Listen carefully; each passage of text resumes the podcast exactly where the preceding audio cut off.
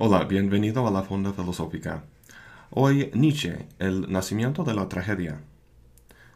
En 1869, a la muy corta edad de 24 años, Nietzsche entró a la Universidad de Basel como profesor de filología clásica.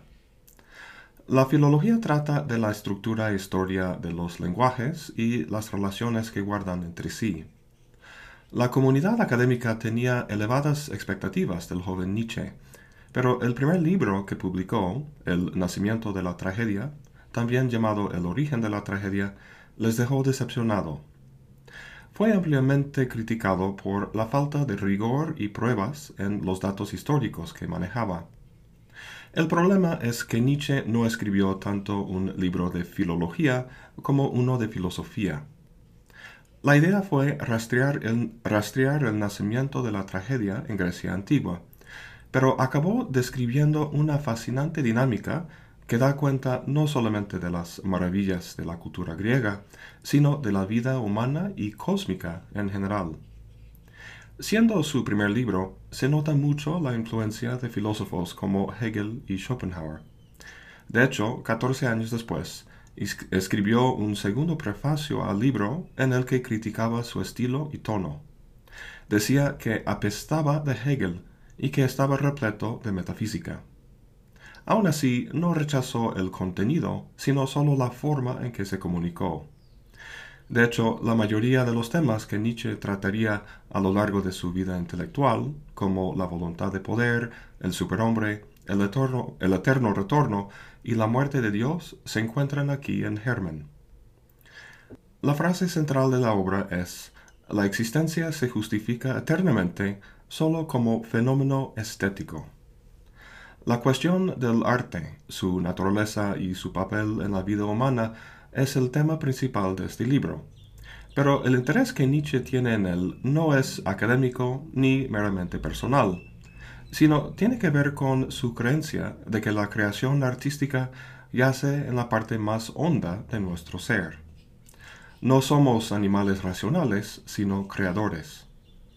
El libro trata también, y de forma paralela, de la sabiduría. Como sabemos, los antiguos griegos se, preocupaban por la cuestión de cómo vivir bien. Sócrates decía que para vivir bien hacía falta conocimiento. La virtud es el conocimiento. Y quienes no lo tengan, como los artistas, están fuera del juego. Este libro de Nietzsche podría verse como una reflexión sobre esta vieja disputa entre filosofía y arte. La pregunta que hace es, ¿cuál de los dos, el arte o el pensamiento discursivo, es mejor para captar y transmitir conocimiento sobre la condición humana y el cosmos? La respuesta que Nietzsche da es el arte. No cualquier arte, sino el drama trágico de los griegos. El libro es una respuesta a la pregunta implícita en la magnificencia de la cultura de Grecia antigua. ¿Cómo lo hicieron? Vamos a la primera oración. Mucho habremos ganado para la ciencia estética cuando hayamos llegado no solo al discernimiento lógico, sino a la seguridad inmediata de la intuición de que el desarrollo continuo del arte está ligado a la dualidad de lo apolíneo y lo dionisiaco. Aquí vemos mención de los célebres términos de lo apolíneo y lo dionisiaco. Más adelante hablaremos mucho de ellos. De momento, lo que me resulta interesante es la frase ciencia estética. Esa frase manifiesta una tensión que informará todo el libro. En ese prefacio, donde decía que el libro apestaba de Hegel, dice también que es una obra imposible. Imposible precisamente por lo que, por lo que esta frase pretende, hablar científica o teóricamente sobre la estética. Si lo que quiere sostener es que el arte es mejor que la filosofía para transmitir conocimiento sobre nosotros y el mundo, entonces esta primera línea y el tono teórico general del libro contradice esa meta. Lo que tenemos es una contradicción entre el estilo del libro, que es teórico, y el contenido, la idea de que el arte es mejor. De hecho, dice que debió haber cantado el libro en vez de escribirlo. Bueno, pues pasemos a su argumento. En la cita que vimos, Nietzsche dice que la manifestación artística está ligada a la dualidad de lo apolíneo y lo dionisiaco. Estos términos se refieren a los dioses de Apolo y Dioniso. Los utiliza para simbolizar dos principios o dinámicas fundamentales que caracterizan no solamente la experiencia cultural de los griegos, sino la propia naturaleza.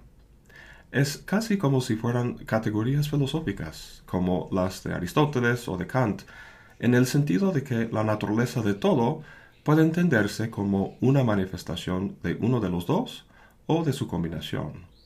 Es decir, una cultura puede caracterizarse como apolínea, dionisiaca o como una fusión de los dos, que sería trágica.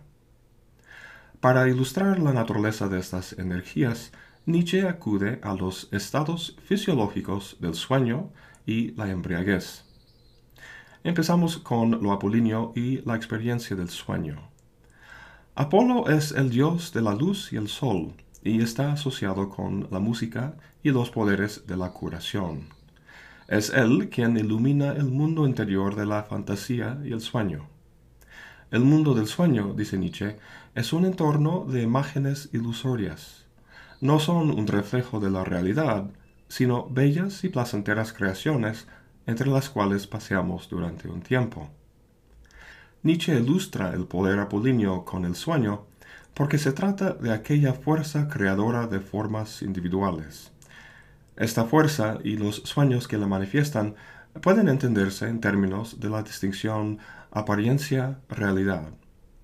Los sueños no son la realidad, sino una apariencia ilusoria, como son las dos horas de una película que vemos con respecto al mundo real que dejamos afuera cuando tomamos nuestro asiento en el cine.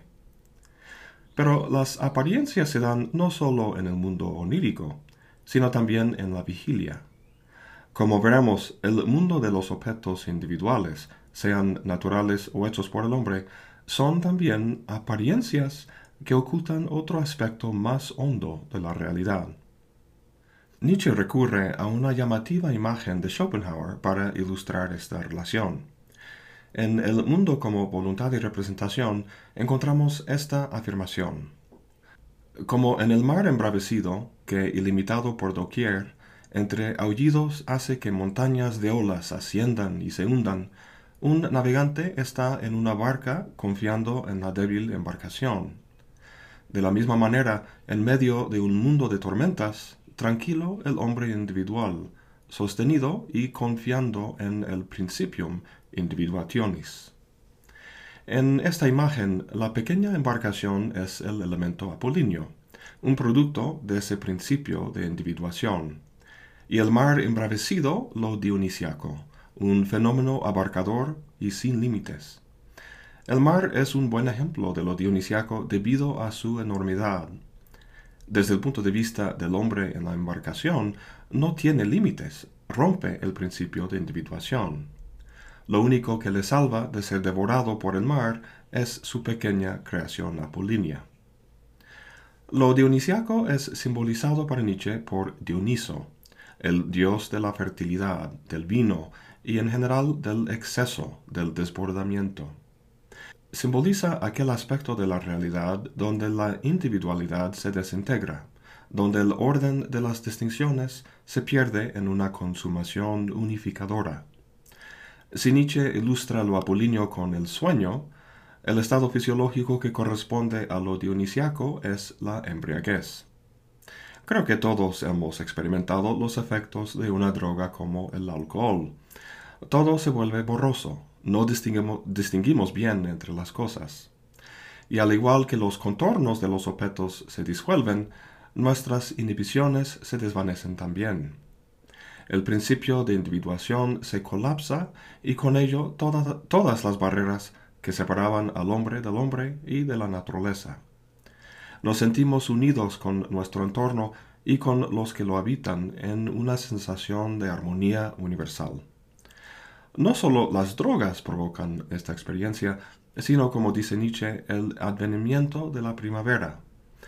El renacer de la vida es tradicionalmente celebrado con festivales en las que hay una expresión colectiva de danza, canto y festividades orgiásticas. En los años 60 los hippies iban a Woodstock. Hoy en día los jóvenes van a los raves. La música y el baile en esos eventos provocan un frenesí que puede calificarse sin duda de dionisiaco.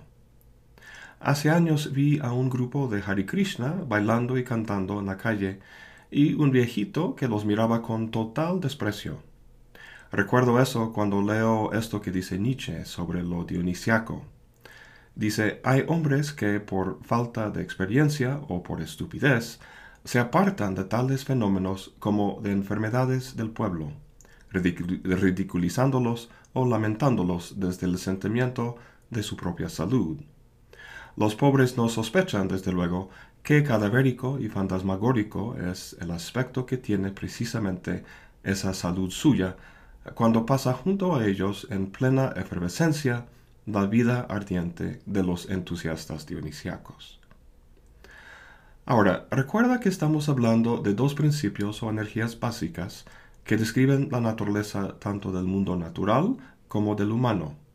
Con respecto al mundo natural, lo dionisiaco sería básicamente la voluntad schopenhaueriana, esa fuerza ciega e interminable que constituye el pulso del cosmos.